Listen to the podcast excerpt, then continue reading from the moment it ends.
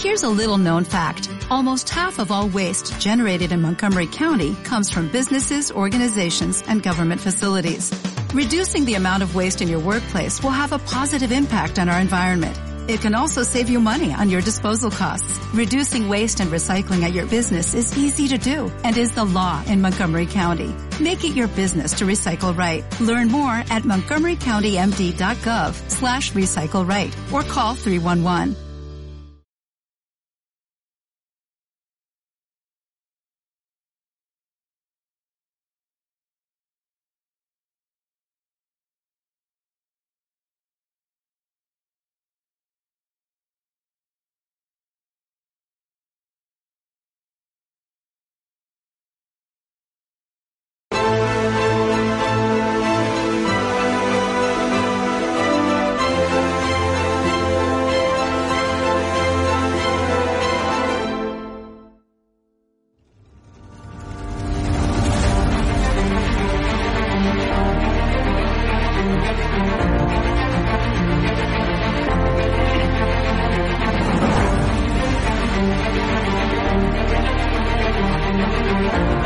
¿Qué tal? Buenas noches, queridos espectadores de estado de alarma. Estamos en el epicentro de la protesta. Estamos en la calle Núñez de Balboa, una de las más populares de Madrid, sobre todo eh, durante la pandemia, durante el confinamiento impuesto por el gobierno, este estado de excepción encubierto en el que calles como Núñez de Balboa se hicieron famosas por proclamar y reclamar esas libertades que habían sido arrebatadas a los ciudadanos de Madrid.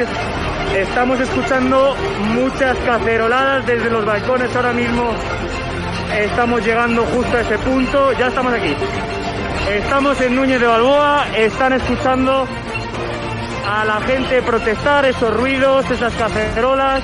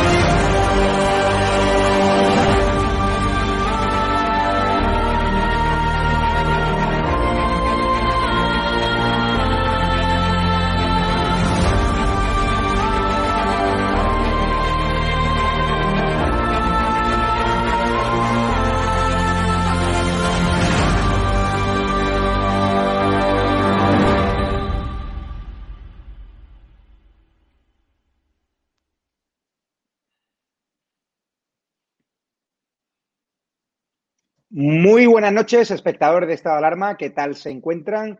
Ya les advertí el otro día, estamos ya en un gobierno totalitario. Somos víctimas de un régimen totalitario y el otro lo decía cuando Pedro Sánchez se saltó a la torera la decisión del Tribunal Superior de Justicia de Madrid para encerrarnos a los madrileños por objetivos políticos, porque había otra comunidad autónoma como Navarra, donde el índice de casos era superior al de Madrid, pero claro, allí gobierna el PSOE, ¿no? Con el apoyo de los proetarras, donde ayer decapitaron al rey y a Colón a plena luz del día y a eso no les van a multar, como quieren hacer con AMBAC, con la Asociación de Víctimas por Coronavirus. ¿Por qué les digo otra vez lo del gobierno totalitario?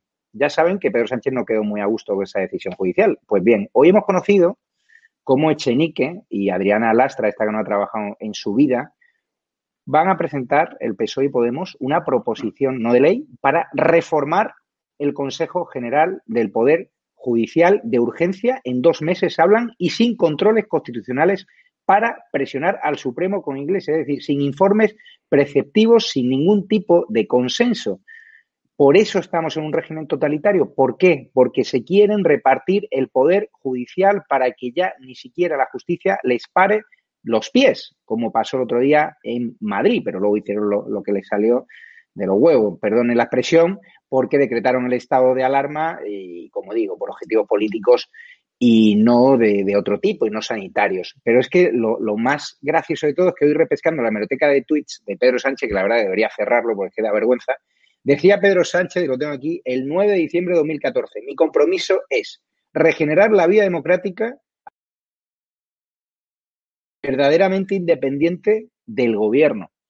Es decir, el presidente del gobierno que prometió cuando era candidato que quería un poder judicial independiente, va a ser el presidente que controle el poder judicial menos independiente de nuestra historia, una Fiscalía General del Estado donde está Lola Delgado, que ya saben quién es, la cloaquera Lola Delgado, la pareja de Baltasar Garzón, el abogado de Alex Sachs y eh, es juez inhabilitado. Es una auténtica vergüenza y esa obsesión de renovarlo por urgencia, este Consejo General del Poder Judicial, sabrán ustedes por qué, ¿no? Hay que salvar al soldado de Iglesias. Tiene un montón de casos judiciales, el caso Dina, el caso de malversación de fondos, la cúpula de Podemos investigada por la Caja B, es decir, ahora mismo Pablo Iglesias está acorralado por, por un montón de casos judiciales. Ayer lo veíamos hablar en el Día de la Espenidad con Lesmes, con el presidente del Supremo. Y bueno, vamos a ver en qué queda la cosa. Pero yo hoy me he puesto la camiseta de gobierno de dimisión porque es una auténtica vergüenza saber que están copiando, yo ya lo advertí, la fórmula de Venezuela.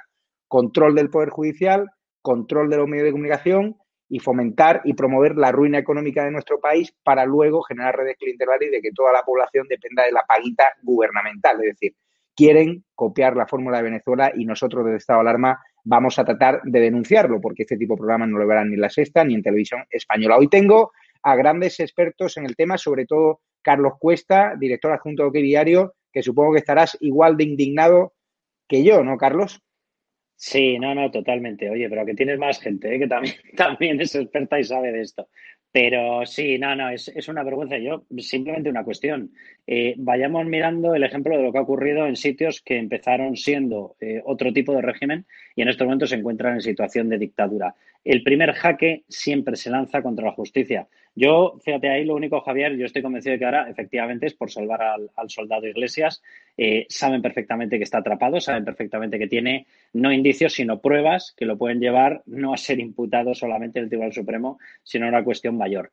Eh, pero el Partido Socialista en el fondo quiere exactamente lo mismo. Nunca ha creído el Partido Socialista en la independencia judicial. Ellos fueron los que sacaron e impulsaron la norma actual desde 1985, los que se cargaron la independencia plena del Poder Judicial. Yo recuerdo a mucha gente diciendo, pero es peor que lo elijan los jueces. ¿Cómo va a ser peor que lo elijan los jueces que un Tribunal Supremo donde acaban todos los casos políticos acaben decidiendo los jueces en vez de los políticos? Siempre va a ser peor que un político decida qué juez va a tener que juzgar a un político. Siempre, siempre y siempre lo ha querido el Partido Socialista, no busca otro objetivo. Voy a saludar ya a Irene Pardo, del Partido Popular de Cataluña, presidente de nuevas generaciones del Partido Popular, una figura al alza que está cantando allí las 40 a todos los indepes. ¿Qué tal estás, Irene? Uy, ¿no se escucha? ¿Ahora? Ahora, ahora.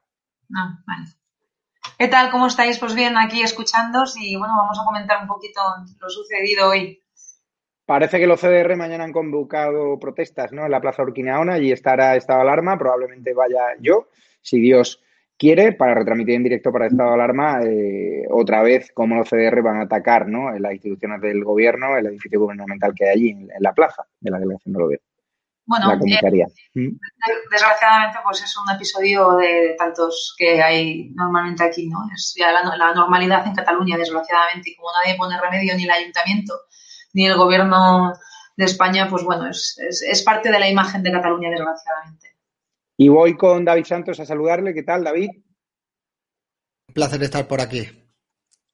Vamos a arrancar, vamos a dejar el tema del botín del Poder Judicial para más adelante, para el final del programa. Vamos a esperar que se incorpore gente. Carlos, vamos con un tema gravísimo y es el, el, secuestro. Hoy hablaba Almeida de secuestro de la Comunidad de Madrid por objetivos meramente políticos y cuando Navarra tiene la cifra de incidencia acumulada totalmente disparada. Madrid está por debajo de los 500 casos y aquí mm. seguimos encerrados sin ningún tipo de justificación y la economía madrileña quebrándose a, vamos, a días contados.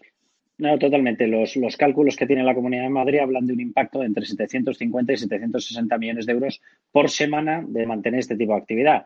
Hay que tener en cuenta que la, la economía madrileña es una economía expansiva, es una economía global y necesita contactar con el resto de comunidades autónomas.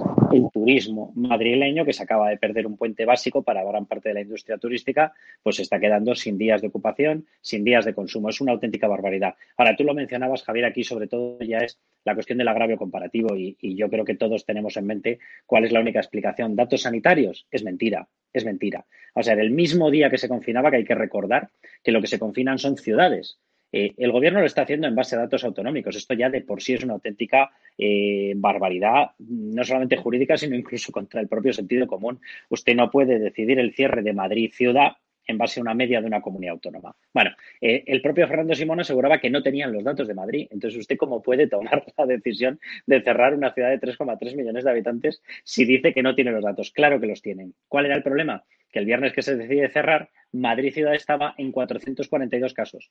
442. Y se cerraba con la exigencia de que había que cerrar todo aquello que estuviese por encima de 500. O sea, esto ya nos lo tomamos a cachondeo, nos reímos porque con este gobierno tienes dos opciones. O te cortas o te las dejas largas las venas. Son las únicas dos opciones. Pero es una barbaridad lo que se ha hecho, de tal calado que suena medio cómico, medio dramático teniendo en cuenta el impacto que está teniendo. ¿Por qué no se hace con Navarra? Bueno, simplemente por poner más datos. Efectivamente, Navarra ya está por encima de 700 casos, es decir, está desbocado, pero cuidado. Es que si nos vamos a la incidencia, porque este dato que yo he dado de 700 es la incidencia en 14 días, si cogemos los siete últimos días de esos 14, ¿vale?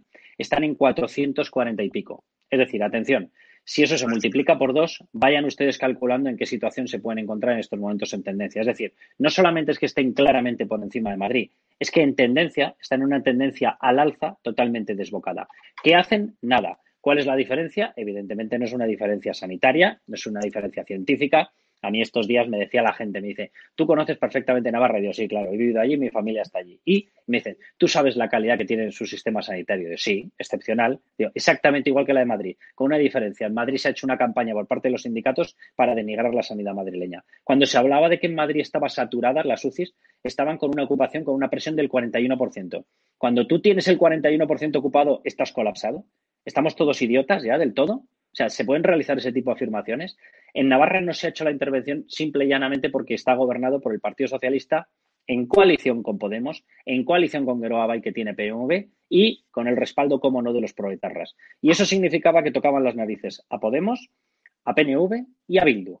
O qué casualidad todos los con, con los que se están negociando los presupuestos. Si en Navarra se está permitiendo contagiar es porque Pedro Sánchez ha decidido que le da prioridad a la negociación de presupuestos. Si Navarra no se ha tocado, es porque está gobernada por el Partido Socialista. Traducido, y voy a decir una frase muy parecida a la que decía Almeida, en estos momentos se está dejando contagiar con más facilidad, con el doble de facilidad en Navarra, simple y llanamente porque gobiernan los suyos, por decirlo de alguna manera. Ese es el gran criterio científico y la gran protección, el escudo social de Sánchez a la población. Vamos a escuchar lo que ha dicho Salvadorilla, como donde dijo Diego, dijo Diego, vamos, básicamente ha cambiado de versión, ¿no? Primeramente exigía a, a, Madrid 500 casos de incidencia acumulada por cada 100.000 habitantes y ahora resulta que dice que habla de 200 o 100 cuando hay comunidades autónomas donde tienen una tasa infinitamente superior a la de Comunidad de Madrid, donde las medidas de Isabel Díaz Ayuso están funcionando. Vamos a verlo y lo comentamos con Irene Pardo. Medidas básicas de salud que presentan incidencias acumuladas eh, superiores a eh, mil casos por 100.000 habitantes. Todos los municipios eh, con más de 100.000 habitantes, con una incidencia acumulada de 500 casos por 100.000 habitantes en los últimos 14 días. De bajar la incidencia acumulada en la Comunidad Autónoma de Madrid no por debajo de 500, sino por debajo de 200. Muy por debajo de 500, insisto, eh, idealmente por debajo de 100 o alrededor de 100. Irene Pardo, nos toman por tontos este castigo que estamos recibiendo los que vivimos en Madrid con un ministro, de Sanidad que un día dice que son 500 casos y otro día 100, 200. Ya no nos habla del comité de expertos, que ya sabemos que no existe, pero es una auténtica vergüenza, ¿no?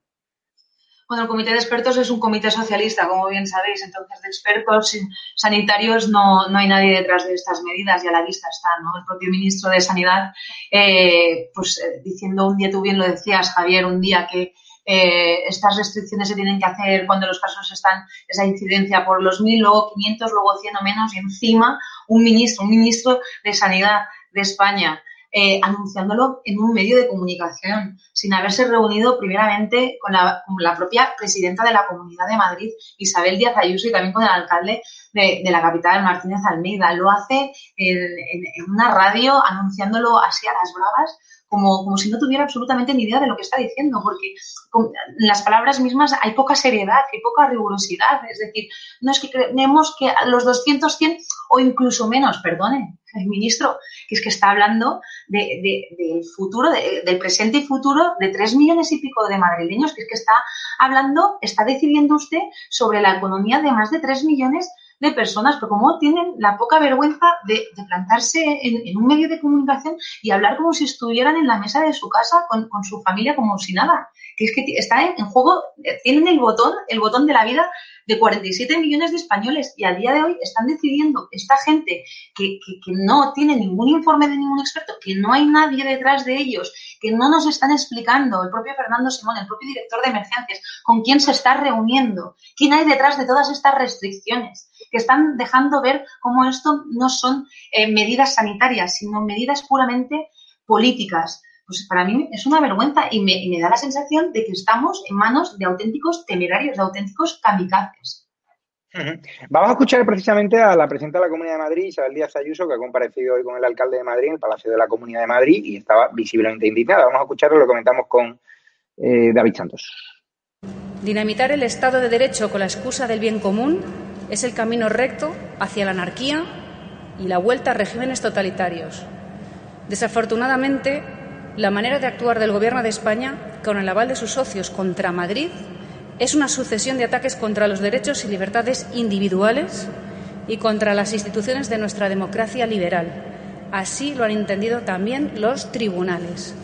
Para la salud política de una nación es necesario que exista un consenso mínimo sobre los principios de libertad, legalidad y justicia, la nación reconciliada de 1978, representada por la Constitución y la monarquía parlamentaria, es nuestra idea común de España.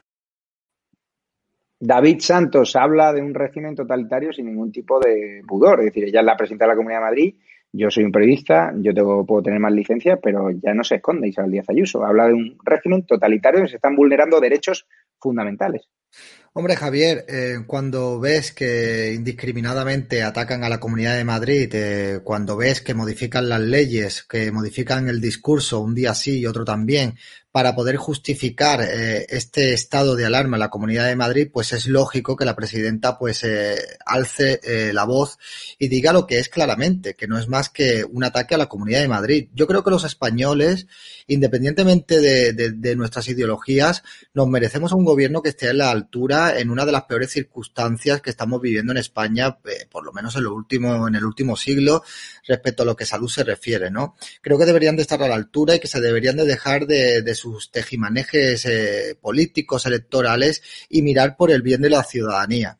Lo que es incomprensible es que si cierran la Comunidad de Madrid con el baremo de contagios por 100.000 habitantes que tienen en estos momentos, deberían de cerrar también otras regiones o comunidades de España como podría ser Navarra, como podría ser la ciudad de Granada, como podría ser Melilla, como podría ser Ceuta. Entonces es incomprensible que sí se cierre la Comunidad de Madrid con este baremo, pero que no se cierren otras comunidades autónomas, que no toquen la comunidad autónoma de Cataluña, por ejemplo. Por tanto, yo creo que la presidenta Ayuso hace muy bien en elevar el tono y en decir claramente lo que estamos viviendo. Y es que tenemos un gobierno que se ha despreocupado totalmente de la salud de los españoles y que solamente está mirando por sus eh, réditos electorales. Parece ser que ahora vivimos en un país donde el gobierno pues no tiene la autoridad suficiente como para dirigir a las comunidades autónomas y quieren culpar pues a las que son del Partido Popular y ellos eximirme, eximirse de cualquier responsabilidad. Yo estoy alucinando, ¿no? Yo alucino bastante y espero que esta situación se arregle lo antes posible. Carlos Cuesta, ¿qué crees que ha dicho Ciudadanos? Hoy César Zafra, su portavoz de la Asamblea de Madrid, diciendo que ellos están en, contra de que decaiga el estado de alarma, pero ¿estos qué quieren ser? ¿Una persona en la Asamblea de Madrid dentro de, uno, dentro de dos años cuando convoque elecciones? Que no entiendo por qué Díaz Ayuso todavía no convoca elecciones, pero ¿a qué juega Ciudadanos? Sinceramente creo que lo mejor que le puede ocurrir a cualquier gobierno es tener estabilidad Y cuando tú tienes un socio de gobierno como Ciudadanos, lo que sabes, el resto no lo sabes. El, de hecho, el resto depende de por dónde sople el viento. Pero lo que sí que sabes es que no vas a tener estabilidad. Y eso en un momento en el que Madrid tiene que ser un dique de contención a todas las políticas anticonstitución, a todas las políticas anti-España, a todas las políticas anti-monarquía, a todas las políticas anti-libertad que está trazando Pedro Sánchez, tú necesitas tener un gobierno fiel y tener un gobierno leal y tener un gobierno firme tienes que tener un dique de contención. ¿Cómo vas a tener un dique de contención con unas personas que cuando se están viendo todos los datos científicos y todos los datos sanitarios, la única conclusión a la que llegas es que no ha habido ni un solo dato científico ni sanitario encima de la mesa? Entonces, ¿en base a qué se justifica el estado de alarma? ¿En base a qué? Y luego me encantaría que la gente de Ciudadanos me respondiera una pregunta que yo creo que todo el mundo la va a entender. Vamos a ver. Punto uno, o dos preguntas, mejor. Vamos a poner los deberes, a lo mejor se pegan toda la noche para, para dilucidarlas. Punto uno, vamos a ver. Eh, si tú no cierras el aeropuerto de Madrid, ¿no se parece esto bastante a la metáfora de intentar calentar una habitación con las ventanas abiertas? ¿Cómo vas a controlar los casos de contagio, los casos que te entran, los nuevos focos de contagio, si tienes abierta la principal puerta cuando toda Europa está restringiendo en estos momentos por exigencia de cuarentenas, de PCR, por exigencias de infinidad de requisitos, informes médicos, la presencia y la entrada de españoles en sus países? ¿Cómo vas a controlarlo si Pedro Sánchez se ha negado a cerrar, eh, no cerrar, sino a controlar con requisitos sanitarios el aeropuerto de Barajas. Y dos, que yo creo que es muy básico. Si tú pones una barrera física para que los madrileños no puedan salir de Madrid, ¿estás evitando los contagios o lo único que estás haciendo es favorecer que los contagios sean hacia adentro en vez de hacia afuera? O sea, digo yo que cuando tú consigues aislar la enfermedad es cuando aíslas el foco de contagio. Yo he visto pocos edificios contagiar. He visto pocas ciudades como ciudades contagiar. He visto enfermos contagiar. ¿No tiene mucho más sentido ir limitando el espectro en el cual tú restringes la movilidad de forma que lo acerques más a los casos de contagio? O sea, cerrando una ciudad de 3,3 millones, eh, ¿cómo evitar los contagios? Lo único que hará será hacer que los contagios sean hacia adentro en vez de hacia afuera. Pero ¿dónde está la protección de la salud de los madrileños? ¿Dónde está por parte de Pedro Sánchez? ¿No se han hecho este par de preguntas en Ciudadanos? ¿No se las han hecho? Una barrera física para que no salgas. Ah, pero que te puedas mover libremente por Madrid y así contagios de maravilla. ¿No se han hecho esta pregunta tan sesuda desde el punto de vista científico? Y la otra, eh, ¿no le van a exigir a Pedro Sánchez que ponga controles, que ponga PCRs en los aeropuertos, en el aeropuerto de Barajas, en este caso? ¿No lo van a hacer? Carlos, y, y sobre todo que económicamente es una ruina. Además, no se sostiene la medida del gobierno, pero es que va a empobrecer la Comunidad de Madrid. Hablan de más de 6.000 millones de euros. Me hace mucha gracia, hoy daban el dato, algunas terminales mediáticas del gobierno, de que ha repuntado el consumo este puente de diciembre en Madrid. Claro, si hemos estado encerrados, o sea, obviamente no nos hemos podido ir a ningún lado. Pero claro, fíjate, La, la medida de Madrid con esta noticia. El FMI mejora sus previsiones para la grande economía desarrollada con una sola excepción. España. Y Madrid es el motor, es el corazón económico de toda España. Es decir, que esta medida al final va en detrimento del propio gobierno porque va a ser probablemente el país con las peores cifras económicas, que ya las tiene, pero en muy poquito tiempo serán aún peor, ¿no? Voy a intentar explicarle a la gente exactamente en qué situación estamos. Nosotros en estos momentos dependemos del rescate europeo, esos famosos 140.000 millones, pero cuidado, esos 140.000 millones, solamente 72.700 son ayudas directas. El resto ya veremos. Bueno, incluso de esos 72.700 millones ya veremos. ¿Por qué? porque tenemos que pasar en 2020 un examen ante Bruselas. Pero bueno, eso se distribuye entre cinco años. Ahora Pedro Sánchez ha pedido que se concentre en tres. Venga, la perra gorda para él. Es que me da lo mismo. 72.700 millones divididos, ¿vale? En esos tres años. ¿De quién dependemos muchísimo más? De las compras de deuda que nos hace el Banco Central Europeo. Este año, el Banco Central Europeo va a comprar a España 130.000 millones. Va a terminar el año habiendo comprado 130.000 millones de deuda. 130.000 millones en un año. Vale. ¿Cuál es el pequeño problema que tenemos? Que con esa compra el Banco Central Europeo ya alcanza el 25% de toda nuestra deuda. El 25% no está en el mercado. El 25% se lo ha comprado el BCE por un mandato político de ayudar a España, porque tenemos dos rescates, no uno, dos rescates. Pedro Sánchez es la única persona que ha conseguido que España sea birrescatada nada más y nada menos, macho, que en medio de esta situación y llevando solo tres meses. Ya ha conseguido que seamos birrescatados, vale, pero llegamos al 25%. Muy bien. ¿Qué ocurre el próximo año? Que el máximo que puede comprarnos el Banco Central Europeo son 110.000 millones, porque con eso llegamos al 33% de tenencia de deuda soberana de un solo Estado. No puede rebasar ese límite el Banco Central Europeo. Por estatutos, no puede rebasarlo. Vale, 2020 y 2021. En el 2022 alguien se cree que vamos a salir de esta, vamos, eh, eh, sacando dinero por las orejas. Evidentemente no, ni siquiera el gobierno. El gobierno está diciendo que retomaremos los niveles de crecimiento del año 2019, los niveles de riquezas reales, los retomaremos en el 24 o en el 25. Es decir, nos queda el 22, el 23 y el 24, con el Banco Central Europeo sin poder comprarnos ya deuda. O sea, a mí, ¿me quiere explicar el gobierno exactamente cómo salimos de esta? O sea, cuando nuestro verdadero sostén cada año va a ser el BCE, cuando nos ha estado comprando 120.000, 130.000 millones y vamos a colapsar su capacidad de ayuda y la vamos a colapsar más que previsiblemente el próximo año. ¿Cómo hacemos un año 2022 en vuelo sin motor? ¿Cómo lo hacemos? Colocando en el mercado, ¿no? Espera que me río y espera que me parto de la risa. ¿Cómo vamos a hacerlo si necesitamos el Banco Central Europeo? Porque colocar en criterios de mercado nos sale carísimo y no lo podemos pagar ya en esta situación. No quiero ni contaros dentro de dos años. Esa es la situación real en la que estamos. Ahora que venga todo el equipo económico del gobierno y me haga partirme de la risa con sus famosos anuncios de que ya estamos rescatados con un rescate de 72.700 millones de euros a repartir entre cinco o tres años. Vamos a escuchar lo que ha dicho el alcalde de Madrid, que ha estado durísimo contra el gobierno y que ha hablado en términos de secuestro. Vamos a verlo. Que no se puede sumir a los madrileños es en el desconcierto, en la confusión y en el caos de decir una cosa un día y al otro día y al día siguiente otra cosa distinta, porque es que eso no se lo merecen los madrileños. Es que los madrileños no merecen ser rehenes, en este caso, de un gobierno que tiene que tapar un escándalo con otro escándalo, que tiene que tapar una polémica con otra polémica y que ha decidido que lo mejor para tratar de evitar todo juicio sobre la gestión de la crisis sanitaria es centrar todos los focos en Madrid. E insisto, no es Madrid, es España. Y por tanto, lo que el gobierno de la nación tiene que hacer es, en vez de tratar de evadir responsabilidades, sumar esfuerzos coordinar a las administraciones, ser conscientes de que aquí solo se sale con el esfuerzo de todos y cada uno de nosotros y dándote todos y cada uno de nosotros lo mejor de nosotros mismos. Y eso no pasa sencillamente por poner el foco exclusivamente en Madrid, con los datos, insisto, que el señor Illa dice que por debajo de 200, insisto, España está en 259, Ceuta y Melilla están por encima, dependen del ministro Illa. Prácticamente ninguna comunidad autónoma cumple por debajo de 200. Y el único debate nacional para el gobierno de la nación es Madrid es una cuestión de pura lógica, al final es una cuestión de pura lógica. No puede ser que lo único sobre lo que estemos debatiendo constantemente es sobre Madrid y sobre los madrileños. No es justo con los madrileños.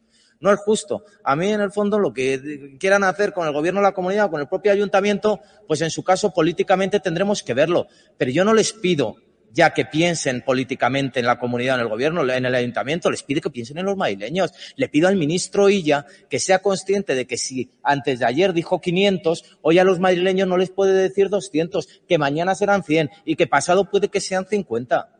Que no es justo secuestrar a los madrileños en este sentido, y entiéndanme lo de secuestrar, por favor. No es justo secuestrar a los madrileños en este sentido, en, en aras de una determinada lucha política mantengamos a los ciudadanos al margen, protejamos a los ciudadanos, cuidémosles. Y para cuidarles, lo que tenemos que conseguir es que confíen en nosotros. Y no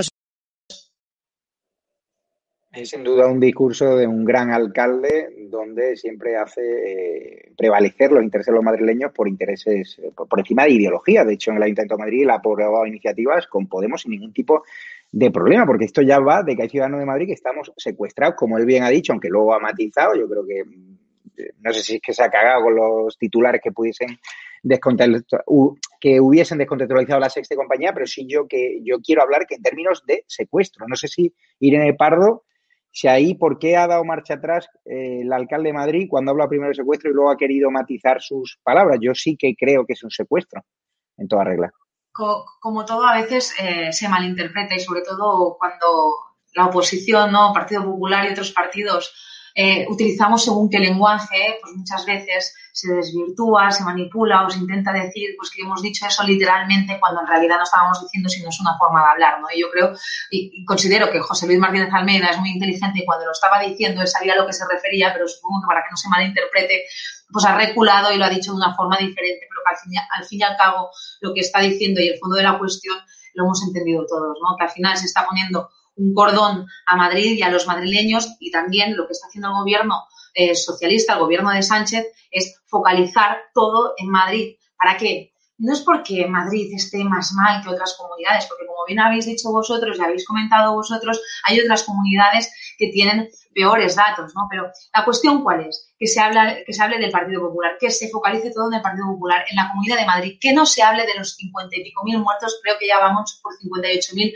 muertos, que no se hable de la gestión de la pandemia desde el mes de enero, que no se hable de por qué se lanzó a la gente a las calles el 8 de marzo, el por qué se dijo un día mascarillas no y ahora son obligatorias, el por qué se han hecho 50.000 historias en pleno estado de alarma, que ya parece que los españoles nos hayamos olvidado de eso y que, no y que, y que al final tendríamos que seguir pidiendo explicaciones. Y, están consiguiendo al final eh, el propósito que se, han, que se han puesto, que es que hablemos de Madrid, hablemos de la gestión de Isabel Díaz Ayuso, hablemos de José Luis Martínez Almeida y no hablemos de Pedro Sánchez y de todos estos meses lo, lo, que, vienen, lo que vienen diciendo, ¿no? Y yo creo que al final es todo una cortina de humo ante también muchísimas cosas que están sucediendo, ¿no? Un vicepresidente segundo investigado, seguramente imputado, eh, ya no se está hablando de eso, se sigue hablando de Madrid y de 50.000 historias más de sus pactos de la vergüenza por España, con proetarras, con independentistas, sus mesas diálogos, el que aquí no hacen absolutamente nada y nos están llevando a su discurso y a lo que nos, a lo que queremos que hablen, que,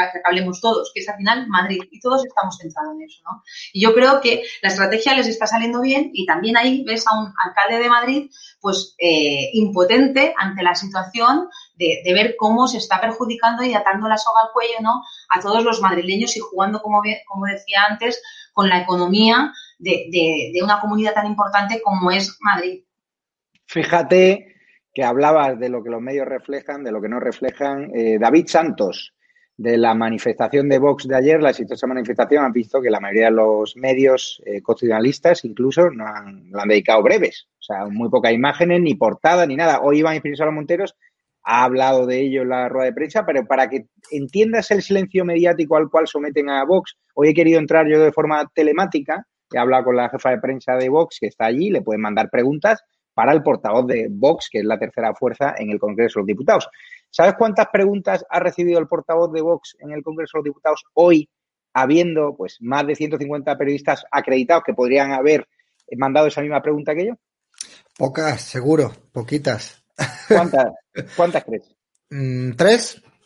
Dos. La ah, mía Y, la de otra persona que yo creo que era un becario y se ha saltado la, la indicación de su jefe. Vamos a escuchar lo que ha dicho Iván Espinosa Montero sobre la moción de Vox y sobre Teodoro García Gea, que ha dicho otra vez en una entrevista, no para de repetir su mensaje de ataque a Vox, de que esa moción de censura es una especie de circo y que es engañar al pueblo español. Vamos a verlo. Muy bien. Formulo en nombre de Javier Negre, de Estado de Alarma, su pregunta. ¿Qué le parece que el secretario general del PP, Teodoro García Egea, califique la moción de Vox como un circo y les acuse de engañar con ella al pueblo español? A mí me parece bien todo lo que haga el secretario general del Partido Popular, porque en la situación en la que está yo comprendo que la desesperación a veces eh, pues lleva a comportamientos que si uno pensaba en frío quizá no, no, realizaría. Yo creo que el Partido Popular está en una deriva de descenso, está en una espiral de pérdida de votos, de pérdida de apoyo, de pérdida de comprensión en la calle de lo que están haciendo y eso pues quizá lleva efectivamente a tomar decisiones, a decir cosas en caliente que uno no diría si las pensara racionalmente. Vox mantendrá, como ha mantenido hasta ahora, la seriedad que la ha caracterizado. Nosotros eh, hemos apoyado la confección de gobiernos en la Junta de Andalucía. Si no hubiera sido por nosotros, los 37 años de Susanato, de socialistas el poder hubiera continuado. Lo mismo en la Comunidad de Madrid donde estaba todo perdido, pero gracias a los escaños de Vox se pudo salvar el gobierno. Lo mismo en el Ayuntamiento de Madrid, donde estaba ya descontado que Manuela Carmena iba a ser alcaldesa y solo gracias a los votos de Vox se ha podido evitar. Lo mismo en la región de Murcia y así sucesivamente. Vox mantiene su seriedad. Eso sí le digo. Si el Partido Popular eh, no va a apoyar esta moción de censura, si el Partido Popular no apoya eh, los movimientos como el que ayer vimos en la calle, si el Partido Popular no quiere hacer oposición, pues está en su perfecto derecho. Nosotros lo respetamos mucho y probablemente eso eh, digamos que seducirá a otro electorado distinto del nuestro. Nuestro electorado, los españoles que a nosotros nos votan y nos eligen con cada vez eh, mayor frecuencia y parece que las encuestas eh, consolidan la tendencia de alza de Vox. Desde luego son españoles que están absolutamente en contra de este gobierno. Son españoles que están muy preocupados por la deriva de un gobierno socialcomunista que está perjudicándonos en la salud y en la economía. Y por tanto, cada vez hay más españoles, hayan votado lo que hayan votado, que nos apoyan. Ayer lo pudimos. Gaby Santos, yo creo que se puede decir más alto, pero no más claro. El viaje le mete a Teodoro García Egea es sideral, porque esa obsesión del secretario general del PP, que es una persona muy inteligente, en repetir en cada entrevista que tiene ese titular de que Vox no sirve para nada y que por culpa de Vox gobierna, gobierna el PSOE. Y justo el día de la manifestación en la cual fue un éxito de convocatoria.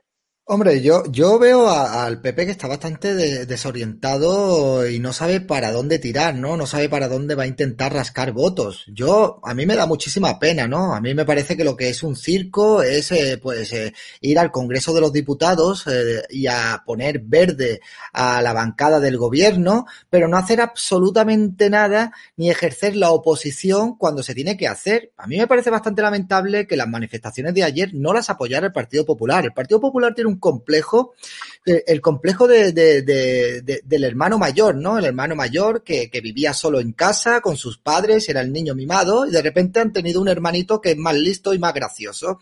Y ahora pues no sabe lo que hacer para llamar la atención. Yo creo que lo que tiene que hacer el Partido Popular es adherirse a todas las propuestas que haga Vox, propuestas que por otra parte son comprensibles y es que salga la gente, por ejemplo, a la calle con sus coches a manifestarse. ¿Por qué no está ahí el Partido Popular ejerciendo eh, la oposición? Es lo que tiene que hacer. En el Congreso de los Diputados se hace oposición de boquilla. Hoy se han cumplido nueve meses desde, eh, desde que se inició esta legislatura. Nueve meses. Nueve meses. Hay que hacer todo lo que se pueda por derrocar a este gobierno de todas las maneras posibles, siempre legalmente y sin violencia, obviamente. Nosotros no somos como la izquierda en ese sentido, pero yo creo que el Partido Popular debería de, de, de, quitarse los complejos y de, y de pegarse a Vox, porque tiene que tener en cuenta de que si en un posible una posible repetición electoral o que haya unas nuevas elecciones generales, eh, el Partido Popular, si quiere gobernar España, lo va a tener que gobernar con Vox. Y yo veo a Vox muy firme lo veo muy firme y eso a mí me llena de satisfacción ver a un partido tan firme que no varía su discurso, que no se sale de la hoja de ruta establecida y yo creo que el Partido Popular va a tener que dejar de despreciar a su hermanito pequeño que es más gracioso y que tiene más talento y que empiece a aceptar que Vox ha venido para quedarse, que somos 3,7 millones de votantes los que a día de hoy hemos votado a Vox y serán muchísimos más que si siguen por ese camino van a perder todo el espectro de la, de la derecha. Pero bueno, ellos sabrán, a mí me da exactamente igual. Voy con Carlos Cuesta. Carlos, que tiene muy buenas fuentes en la dirección de, de Génova, porque esa obsesión en atacar a Vox justo además el día de la hispanidad, justo además el día en el que Vox lideraba una manifestación que tú estuviste y que fue un éxito y mucha gente se paraba contigo agradecerte el trabajo que hace, como nosotros de Estado de Alarma también lo agradecemos, porque somos pocos, pero tu voz es necesaria. La pregunta es, ¿por qué esa obsesión con Vox y por qué no reman juntos? Pues yo, sinceramente, lo de la obsesión no, no me lo preguntes porque no lo entiendo. Fíjate, yo eh, sí encuentro una explicación y la comparto en el hecho de que los dos partidos no coincidan en el mismo aspecto. Yo os recordaría que en España eh, ha habido lo que Granchi llama, y por desgracia les ha funcionado, una revolución cultural. Determinados medios de comunicación, determinado presidente llamado Zapatero, hace ya mucho que empezó a trabajar en esa línea. Se nos pretende borrar la historia, se nos pretende borrar nuestro patriotismo, se nos pretende tachar de heteropatriarcas por querer que hombre y mujer sean iguales. Iguales. Iguales significa que la mujer no tiene prioridad sobre el hombre. Y si a alguien le molesta lo que estoy diciendo, pues mira, eh, está en su muy sano eh, derecho y, deporte de rascarse. Eh, vamos a ver, pero los dos partidos no tienen por qué coincidir por una cuestión muy sencilla. Con ese espectro, con esa revolución cultural que eso nos ha hecho, o consigues ocupar el espectro de derecha más el de centro barra centro izquierda, o no vamos a conseguir expulsar a esta gentuza del gobierno en muchísimo tiempo. Y yo entiendo perfectamente que el Partido Popular haya decidido salirse del foco exacto eh, del mismo campo de captación de votos que Vox. Y sinceramente yo no creo que eso sea un error. Ahora, dicho eso, ahí ya entramos en la cuestión complejo y entramos en la cuestión estoy mareado y no sé muy bien hacia dónde estoy mirando. Y yo ahí ya sí que no puedo encontrar una explicación. Defender España, el Día de la Hispanidad, defender una moción de censura contra alguien que se quiere cargar nuestra Constitución, que se quiere cargar nuestro país, no es ser ni derechas ni izquierdas. Es ser una persona medianamente sensata, demócrata, constitucionalista, que cree en la independencia judicial y que cree en España. Y yo creo que a partir de ahí es donde entra eh, determinado despiste de algunas personas en Génova. O sea, acudir a esa manifestación significa ser español y significa defender el país en el que tú crees y defender que determinadas instituciones tienen que permanecer por encima de estos comunistas que nos han llegado.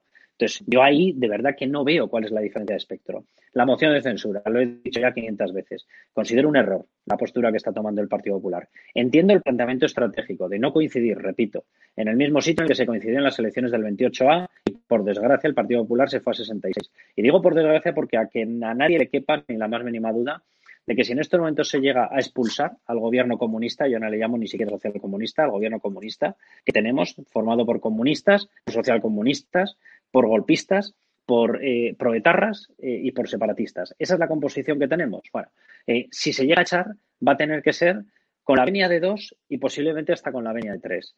Pero con la venia de dos, que cualquiera de los dos, podemos pensar que el uno es más acomplejado que el otro, que el uno es menos valiente que el otro. Vale, eso, eso cada uno que piense lo que quiera.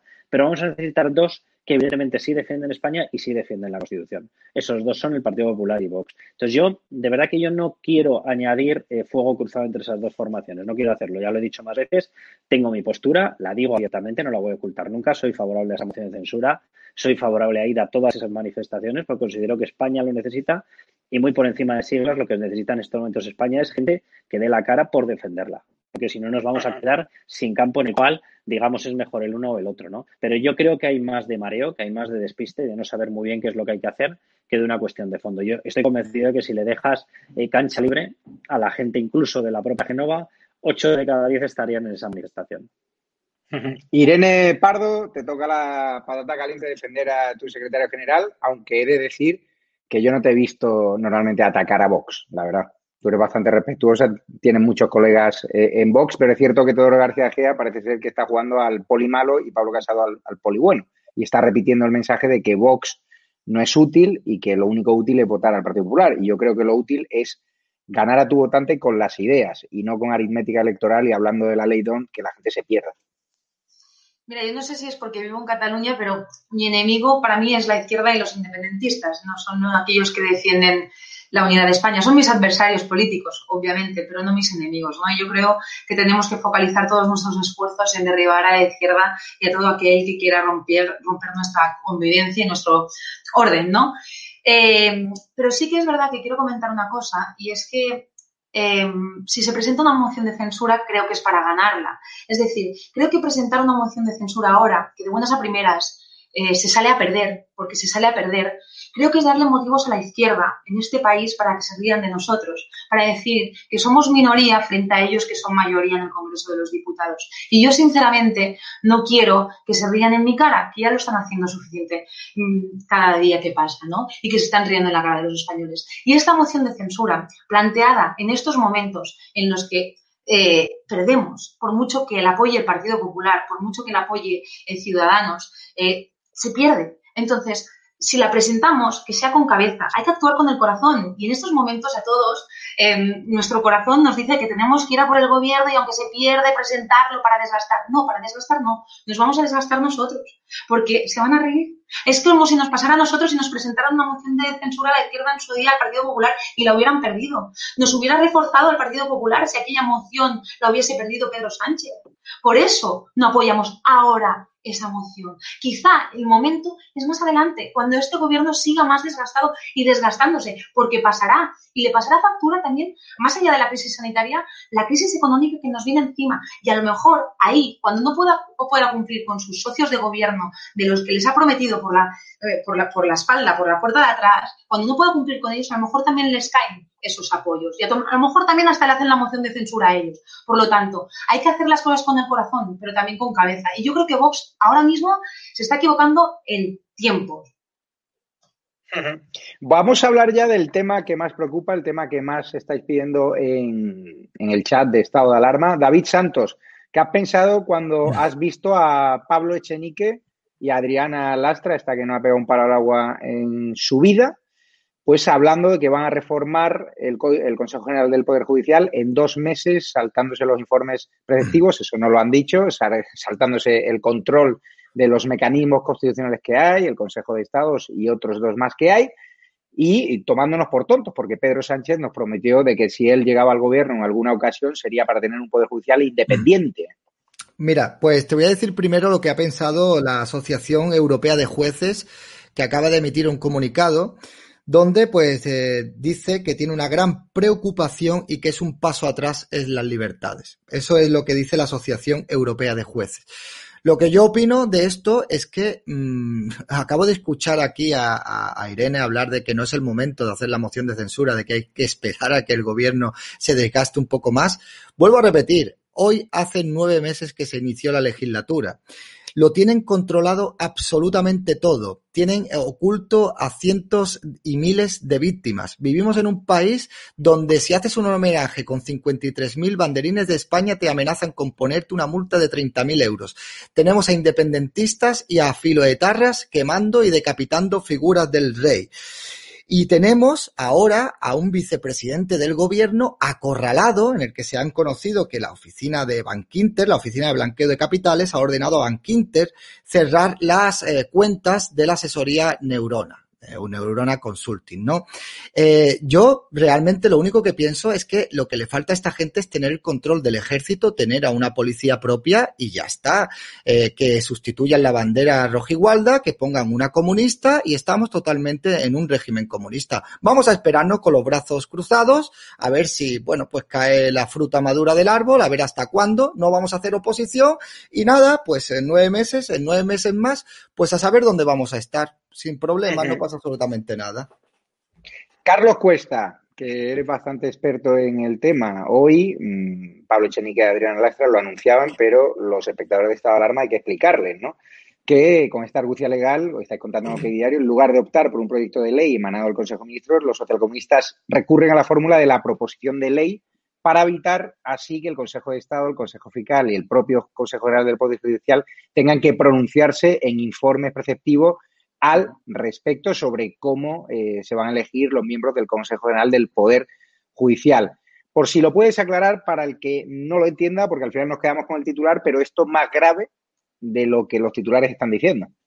Sí, vamos a ver, ellos lo que están es a través de una mecánica que yo sinceramente creo ya eh, acabará esto en tribunales, me, temo, eh, ya veremos cómo, evoluciona esta reforma, pero eh, lo que ellos están buscando es básicamente quitarle una mayoría reforzada que en estos momentos impide a la gente de Podemos, Partido Socialista, etcétera, porque tendría que contar con la venia de alguno de los partidos de la derecha. Eh, pretenden quitarle esa mayoría reforzada para poder sacar adelante las renovaciones en el Poder Judicial, en el Consejo General del Poder Judicial, con una mayoría simplemente absoluta. Con el hecho de que sea absoluta, les valdría. ¿Eso qué implica? Pues que borras de esa necesidad de consenso que, repito, a mí no me gusta. O sea, a mí lo que me gusta es que la justicia sea elegida por la justicia. Yo nunca he creído, y ahora saltarán todas las alarmas, que la justicia sea democrática.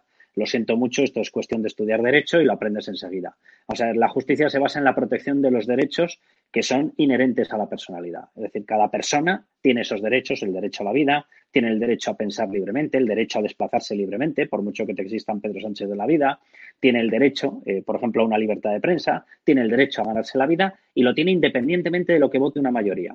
Por tanto, la justicia no puede ser democrática. O sea, yo lo siento mucho, algunos se escandalizará con lo que estoy diciendo, me da olímpicamente lo mismo. Eh, la justicia tiene que ser justa. ¿Vale? ¿Cómo se garantiza que una justicia sea justa? Pasándola por un proceso de elección de políticos, lo siento mucho, pero no. Se garantiza precisamente con gente que sabe que esa justicia tiene que ser justa y no tiene que ser pasada por consensos políticos. Bueno, en España, a raíz de la reforma del 85, el nombramiento de los vocales que forman parte de ese Consejo del Poder Judicial, en una parte importante, en una parte decisiva, tiene que pasar por el Congreso de los Diputados y tiene que pasar por el Senado. Es decir, está condicionada políticamente, está politizada.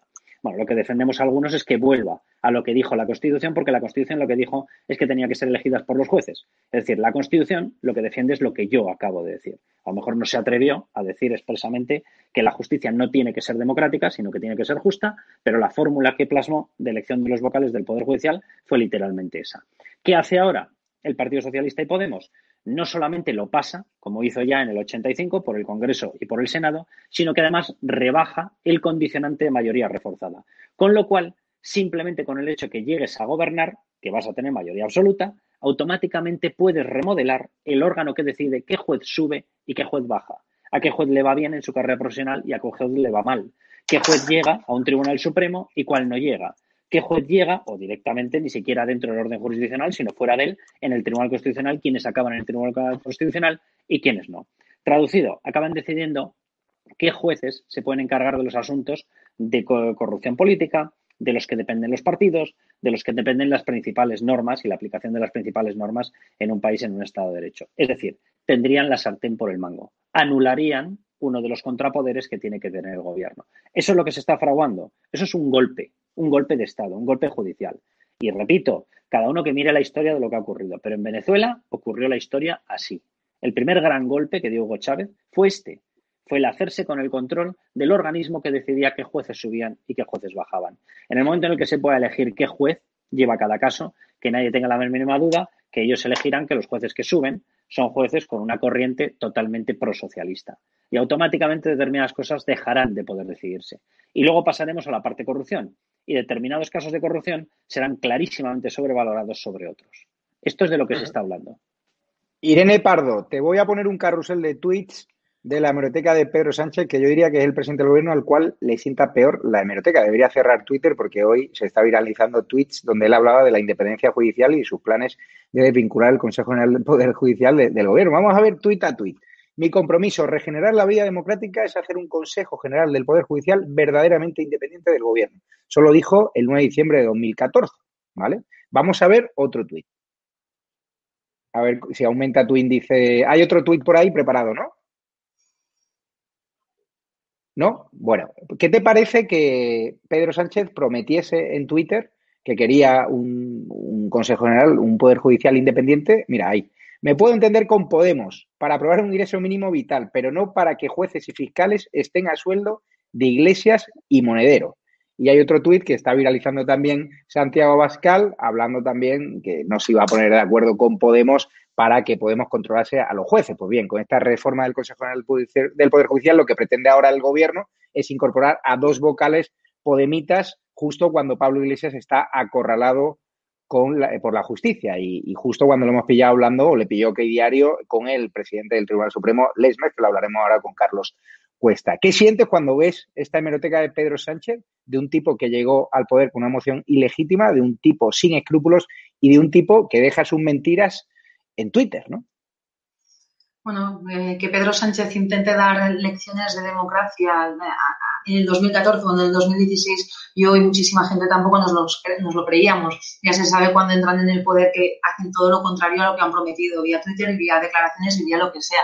Tampoco podían dormir con Podemos en el, en el gobierno y resulta que a la primera de cambio también también pactaron con ellos, ¿no? Es decir, es una, batería de mentiras continuas por parte, por parte de este gobierno, ¿no? Y al final no deja de, entrever otra, una cosa, y es que en pleno escándalo de un vicepresidente segundo investigado y que el, magistrado de la Audiencia Nacional eleva el caso al Tribunal, al Tribunal Supremo, que se le condena, se, se, supuestamente se, se, le, se le investiga por tres, por, tres, por tres delitos, ¿no? Incluso si en el supuesto caso de que fuera condenado le podrían caer incluso nueve años de cárcel, ¿no? Es un poco, la verdad, eh, cuanto menos sospechoso de que en este momento, justo en este momento, eh, hagan, hagan estos, eh, estos pactos por detrás para, la renovación, por la puerta de atrás para la renovación del Consejo del Poder Judicial, ¿no?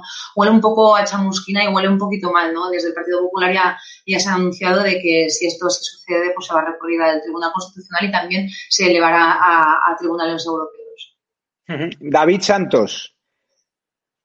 O sea, este tipejo llegó a ser presidente del gobierno con promesa falsa, pero lo peor de todo, David, es que los que le apoyaban antes le van a seguir apoyando ahora, porque los sondeos parece ser que siguen manteniendo el liderazgo del PSOE, que baja un poquito. ¿Tú qué opinas de los votantes del PSOE? O sea, si tú votas a un candidato y dices, oye, quiero que sea el Poder Judicial lo más independiente que se pueda, y dos meses o tres meses después o tres años después hace todo lo contrario, tú dejarías de votar a ese tipo. Pero parece ser que hay muchos votantes socialistas que sigue confiando en, Pedro Sánchez, a pesar de los abucheos que se escucharon ayer en el Palacio Real y que nosotros dimos, algo que silenció la Sexta y Televisión Española, por cierto. Eh, bueno, ¿puedo hablar con claridad? Sí, sí, totalmente. Te, puedo hacer la versión eh, corta y la versión larga, ¿vale? La versión corta es que ahora mismo puedes ser votante del Partido Socialista o es que eres sadomasoquista o es que eres eh, retrasado mental profundo, ¿no? Esa es la versión corta. La versión extendida es que ahora mismo, lamentablemente, España se ha convertido en el país del forofismo político. Y la izquierda es así, la izquierda, los votantes de izquierda, hay algunos que se salvan, obviamente, pero la mayoría de ellos son auténticos forofos.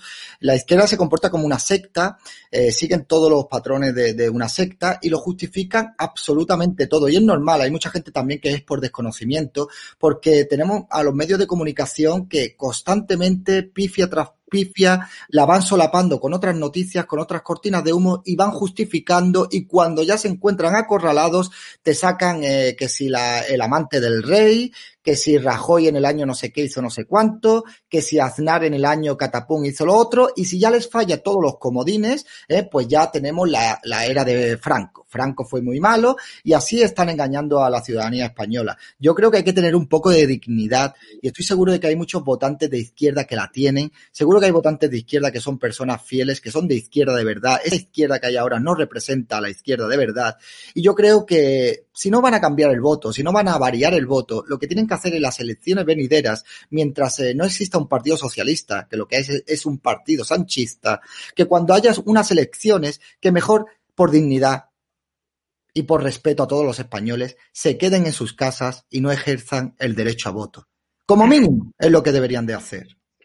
Carlos Cuesta, tú que te conoces al dedillo todos los escándalos de corrupción que llegan a que están, vamos, en plena ebullición en Podemos y que están siendo investigados por la justicia. Ayer en OK Diario captasteis la imagen del vicepresidente del gobierno que llevó esa mascarilla republicana, una ofensa a, la monarquía parlamentaria, ya sabemos que él la quiere destruir, o sea, que él no engaña a nadie, que los votantes que vota Pablo Iglesias saben lo que hay, que al menos en eso sí cumple la verdad a diferencia, o su promesa a diferencia de Pedro Sánchez. Preguntarte, esa conversación entre el presidente del Tribunal Supremo que va a decidir, bueno, o la institución judicial que va a decidir si siguen adelante en el caso Dina contra Pablo Iglesias, el hecho de que el otro día Pablo Iglesias dijese que es imposible que le imputen en el Supremo, esto, para el que no lo entienda, ¿podemos estar hablando de información privilegiada de Iglesias, de que ya tiene información de que el Supremo va a mirar para otro lado o no? Mira, voy a poner un caso que yo creo que la gente recordará y todos eh, yo creo que recordaremos cómo se reaccionó ante él. ¿no? ¿Os acordáis de la, abogada, de la abogada Virginia López Negrete que estaba llevando la acusación en el tema en el que estaba el caso Urdangarín y estaba la posibilidad de mantener la acusación contra la infanta? Bueno, pues eh, en aquella ocasión se la vio tomándose eh, unas copas a la salida con el juez. ¿Qué acabó ocurriendo?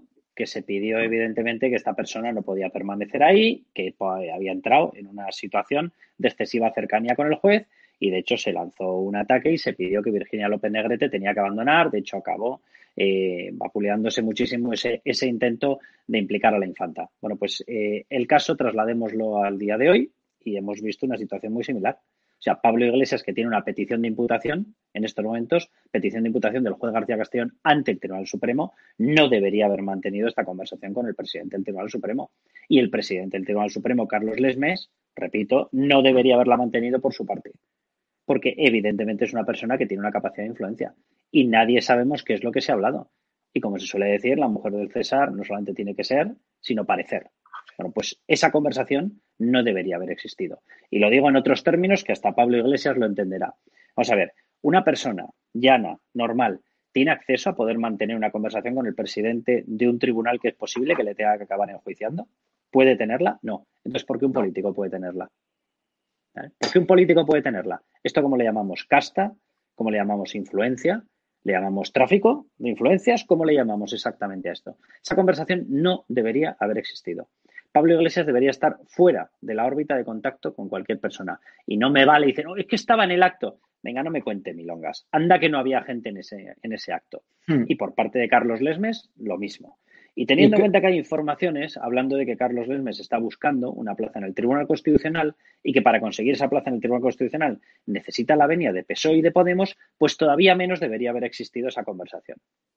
Carlos, y más días que conocemos también que Podemos ocultó información a la policía. Un chat de Podemos revela que el partido ocultó información a la policía en el caso Dina. Te doy más informaciones que cuenta también Periodista Digital, lo llevaba el mundo en portada, que Bank Inter ha cerrado la cuenta de Neurona, esa consultora eh, próxima a Monedero, que es el nexo de unión entre Podemos y las narcodictaduras y que también investiga el Tribunal de Cuentas algunas facturas irregulares. Pero hoy también hay una información que quería comentar contigo, que es que el Supremo se inclina por censurar la parte de la sentencia de Gürtel que motivó el desalojo de Rajoy. Esto es muy grave, es decir, esa sentencia, el párrafo clave que utilizó el PSOE para promover la moción ilegítima para desbancar a un presidente honesto, como yo creo que fue Rajoy, que cometió, cometió sus errores en Cataluña, pero en términos económicos obviamente lo hizo fenomenal, nos salvó del rescate, resulta que el Supremo podría inclinarse en censurarla.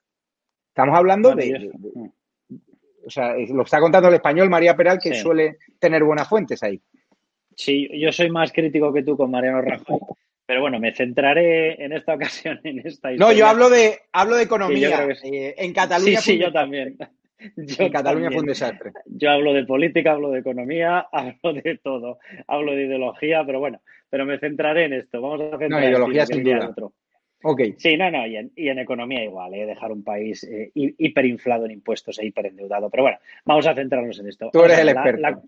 La cuestión, no, oye, que esto es una cuestión de puntos de vista, pero vamos a ver, la, cuestión es, es, muy sencilla. Vamos a ver, en esa eh, sentencia se incluyó un párrafo, y además fue por parte de una determinada persona, de un juez, José Ricardo de Prada, se incluyó una frase en la que se puso en duda de una manera u otra no dijo mintió, porque lo hubiese llevado, lógicamente, al tribunal eh, a tener que hacer una pieza separada y a iniciar una actuación contra Mariano Rajoy, porque Mariano Rajoy no testificó en calidad de imputado, de investigado, sino que iba en calidad de testigo y, por tanto, no puede mentir. Si miente, entra en un tipo delictivo. Bueno, pues eh, se incluyó una anotación poniendo en duda que la testifical de, Mariano Rajoy hubiese sido eh, correcta, cierta, verdadera.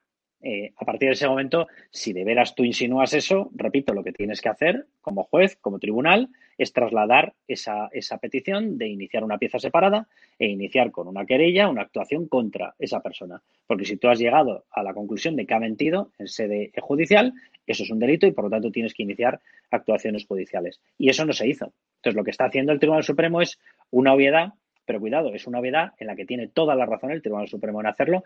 Ya ha sido afeada esa conducta por la propia Audiencia Nacional, eh, pero es que es una obviedad que, cuidado, en su momento fue obviada, perdón por repetir la expresión, y sirvió para plantear la moción de censura contra un gobierno totalmente legítimo y elegido por los españoles, que era el gobierno de, de Mariano Rajoy el gobierno del Partido Popular. Yo lo he criticado muchísimo a Mariano Rajoy, me pareció una oportunidad perdida, pero eso en estos momentos y de lo que estamos hablando es lo de menos. Era un gobierno elegido democráticamente. Y se quitó porque se dijo que no podía seguir una persona que comandaba un partido corrupto. Eh, lo primero, ese partido al que se le llama corrupto, el Partido Popular, no fue condenado penalmente fue a título lucrativo por responsabilidad civil por poco más de 200.000 euros.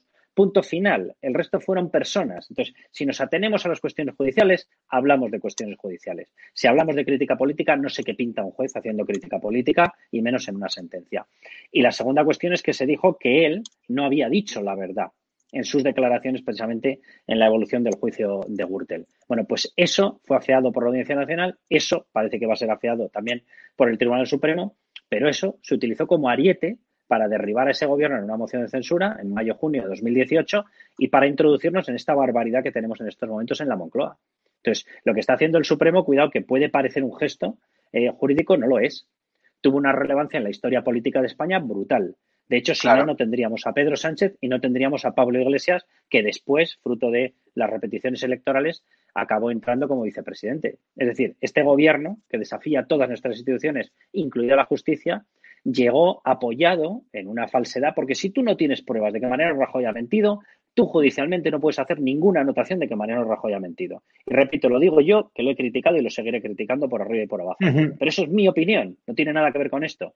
Tú no puedes dar, por decirlo de alguna manera, munición política desde una sentencia judicial. Sí. Y ahora es, es mi opinión, tampoco quiero eh, que ahora me gane yo la querella, pero lo siento mucho, es así. Esa sentencia dio munición política para hacer una moción de censura. La última pregunta antes de despedirte. ¿Tienes claro, y quiero ahí que seas directo y contundente como siempre eres, que si reforman el Consejo del Poder Judicial entre PSOE y Podemos en los próximos dos meses, Pablo Iglesias podría irse de rositas? Eh, desde luego lo hacen con esa intención, lo hacen con ese objetivo. Y Pablo Iglesias lo ha pedido expresamente. Vamos a ver, en, las negociaciones que se ha hablado muchísimo, de las negociaciones que se entablaron entre el Partido Socialista y el Partido Popular, se han escrito muchas cosas que son falsas. Vamos a ver, ¿el Partido Socialista eh, planteó esa renovación? Sí. ¿El Partido Popular, eh, en boca y en palabra y en persona de Enrique López, eh, se dijo que mantuviera ese inicio de conversaciones? Sí. ¿Qué es lo que dijo Enrique López por orden directa de Pablo Casado? Lo que dijo es sí para despolitizar el mecanismo de elección de los vocales en el Poder Judicial. ¿Qué es lo que repitió Pedro Sánchez? Nada. De ahí viene la famosa eh, conversación en WhatsApp, en la cual dice que le ha confirmado Pablo Casado, que le ha confirmado que quería negociar. No, Pablo Casado lo que le confirmó es que querían verse para hablar con la condición previa que impuso Enrique López de que tiene que ser para despolitizar.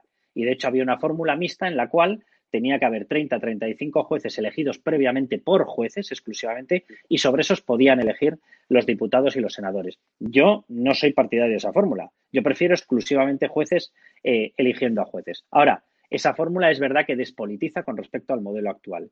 Pedro Sánchez nunca jamás contestó, contestó y dio el ok a que hubiese simple y llanamente unos contactos para empezar a hablarlo. Eso es lo que filtró Pedro Sánchez. Entonces, nunca ha habido un ok del Partido Popular para politizar o mantener politizada la justicia. No es verdad. Hubo un ok para despolitizarla en parte. A mí, si me preguntas, yo iría más lejos. Pero yo no soy el Partido Popular ni formo parte de ningún partido. Es mi opinión personal. Pero no es cierto que el Partido Popular estuviese en mantener esa politización. Y esa politización y ese exceso de politización que quiere mantener e incluso incrementar el Partido Socialista y Podemos tiene un objetivo clave, que es parar todas las actuaciones judiciales contra Podemos y contra Pablo Iglesias. Pues te despido ya, director adjunto de Diario Carlos Cuesta. Te leamos, te leemos mañana. Muchísimas gracias por tu claridad en las ideas. Mañana, mañana te adelanto que os vais a asombrar con una cosa que sacamos, una cosa que hace referencia a Vox. Y, perdóname que no la desvele porque prefiero que la gente entre en OK Diario, obviamente. Es bueno, no, no, por supuesto. Soy... ¿Bueno o malo? es, no, es una cosa mala eh, de lo que está fraguando este Estado eh, y de hecho yo creo que puede estar incluso implicado una persona llamada Pablo Iglesias y que empiezan a enfocar hacia Vox. Ah, sí. Así que mañana hablamos. Si quieres, si quieres pégame un toque y intentamos Venga, mañana entras un ratito si quieres, te lo hago grabación y PP y Vox, bueno, hay que decirlo, que van a, recurrir esta reforma del Consejo General del Poder Judicial. Pues mañana te leemos en OK Diario, a partir de las 6 de la mañana supongo que estará colgada la historia ya. Un abrazo fuerte, gracias Carlos. Un abrazo fuerte. Irene Pardo, ¿cómo te has quedado al enterarte que el Supremo ahora quiere censurar el párrafo de aquella sentencia que os quitó el poder. Bueno, es que yo creo que mejor no podía estar explicado por, por Carlos Cuesta, ¿no? Y, bueno, suscribo cada una de sus, de sus palabras y, creo que al final pues el Partido Socialista pues se, se acogió a todo esto para fraguar esa, esa moción de censura que al final iba a regenerar tanto eh, la política y que iba a venir nuevos tiempos y nuevos aires a, España que llevamos dos años y medio de, de parálisis, de desgobierno, de un gobierno eh, con, bueno, eh, tomando decisiones indecentes y que no ha servido absolutamente para nada, ¿no? Y, bueno, pues, pues, me he quedado un poquito parada. La verdad que ahora justamente estaba leyendo unas noticias y estaba así medio medio con, con Carlos y, contigo, que he visto que quieren cerrar los restaurantes y los bares en, Cataluña 15 días hasta final de mes. Y estaba así un poco entre esa noticia y esta que me estaba llegando. Y, bueno, pues nada, pues eso, estaba, estaba escuchando a Carlos muy... muy Por cierto, mañana Mañana, en principio, iré a Cataluña a trabajar, a cubrir en directo esa manifestación del OCDR que se cumple el tercer aniversario de la sentencia del proceso, de una sentencia que fue bastante indulgente, bastante eh, suave para lo que podía haber sido. El gobierno presionó muchísimo para que le condenasen ¿no? a, a estos golpistas por sedición y no por rebelión, cuando había hasta 315 actos violentos aparejados a ese golpe de Estado del 1 y a pesar de eso a pesar de que sabemos que Junqueras y compañía van a salir de prisión en breve, de hecho ya pasan más tiempo fuera que dentro con esos trabajos que realmente son tapaderas, pues los CDR quieren volver a quemar Barcelona, quieren volver a atacar las instituciones del gobierno, eh, la, comisaría de la Policía Nacional, ahí en la Plaza Urquiniaona. Ahí estaremos desde las 8 menos cuarto de la tarde en directo para todos vosotros, porque hay muchos catalanes que nos pedís que esta alarma tiene que estar ahí como tienen que estar partidos constitucionalistas como el PP y Vox también en Cataluña dando la batalla. ¿Se esperan disturbios, Irene? Pues la verdad que no se oye mucho, mucho ruido, la verdad. Yo ya no sé si es que ya cansan y por eso ya no, no se le da tanta difusión. pero sí que es verdad que, a la mínima que hay una ficha señalada aprovechan cualquier cosa, los, la, izquierda más radical y el independentismo más radical de Cataluña para salir a, para salir a la calle y destrozarlo todo, ¿no? Yo espero que mañana no volvamos a ver arder contenedores, no volvamos a ver eh, arder ningún edificio público como vimos el año pasado y que las cosas estén más calmadas. Pero bueno, si esto sigue pasando y, lo comentaba al principio, Javier, es porque hay permisividad, es porque se tolera, es porque la ley al final no es suficientemente dura con toda esta gente que al final, yo, yo lo digo por su nombre, son terroristas, porque son terroristas callejeros y a veces le dicen, no, es que Irene, qué, dura eres, ¿no? Eh, bautizándolos de esta manera. No, para mí, aquellos que intentaron derribar un helicóptero de los Mossos de Escuadra con material pirotécnico, eso para mí no es vandalismo, para mí es terrorismo. Aquellos que enviaron a más de 200 policías a los hospitales y casi acaban con la vida de un policía nacional, para mí eso no es vandalismo, eso es terrorismo. Y siguen en la calle, porque son los mismos que hicieron todo esto que estoy explicando, son los mismos que mañana van a volver a salir a la calle y la van a liar. ¿no?